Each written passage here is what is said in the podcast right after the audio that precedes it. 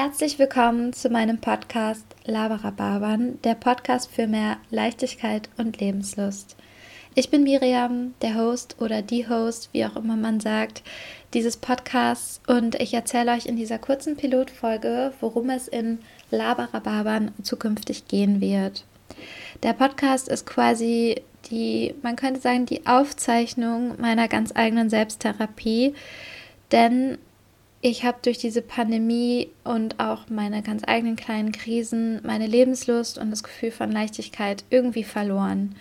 Und weil ich weiß, beziehungsweise von Freunden und Bekannten mitbekomme, dass es ihnen ähnlich geht, habe ich gedacht, ich packe es jetzt an und hole mir die Fröhlichkeit und Leichtigkeit zurück und nehme das auf, teile es damit mit anderen. Vielleicht inspiriert es, vielleicht macht es auch einfach nur Spaß, meiner eigenen Selbsttherapie hier zu lauschen. Ich freue mich, wenn ihr Lust habt, dabei zu sein. Ich erzähle jetzt noch kurz was zu mir, wer ich bin und auch warum ich diesem Podcast diesen sehr originellen Namen Laberababern gegeben habe. Erstmal zu mir.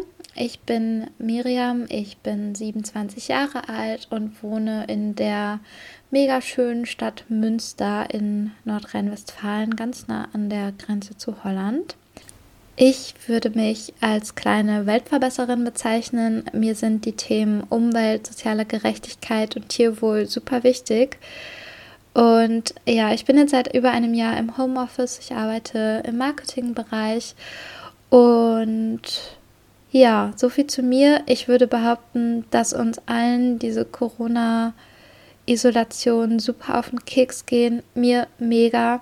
Mir fehlt einfach der unbeschwerte Austausch, das Tanzen gehen, das laute Lachen, ohne einen Bildschirm dazwischen haben zu müssen. Aber wem erzähle ich das? Uns geht es ja allen so. Und deswegen mache ich auch den Podcast. Warum der Name Laberababan?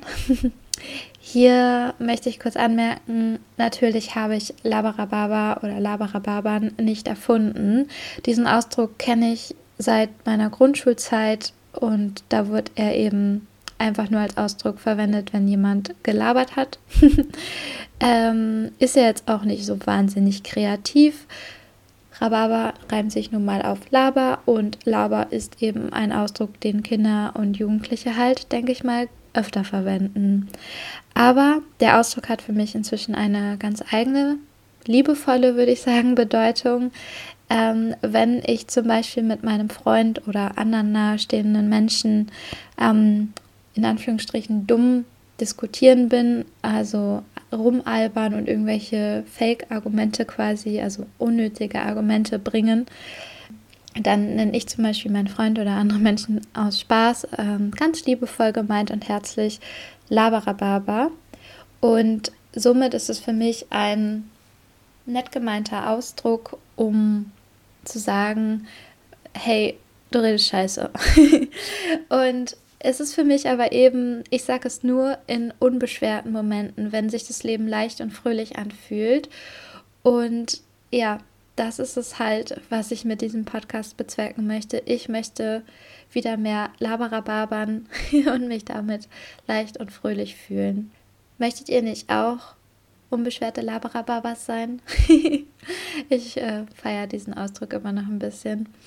An dieser Stelle möchte ich auch ganz wichtig anmerken, Laberababa verschließen die Augen nicht vor wichtigen gesellschaftlichen Themen oder Krisen.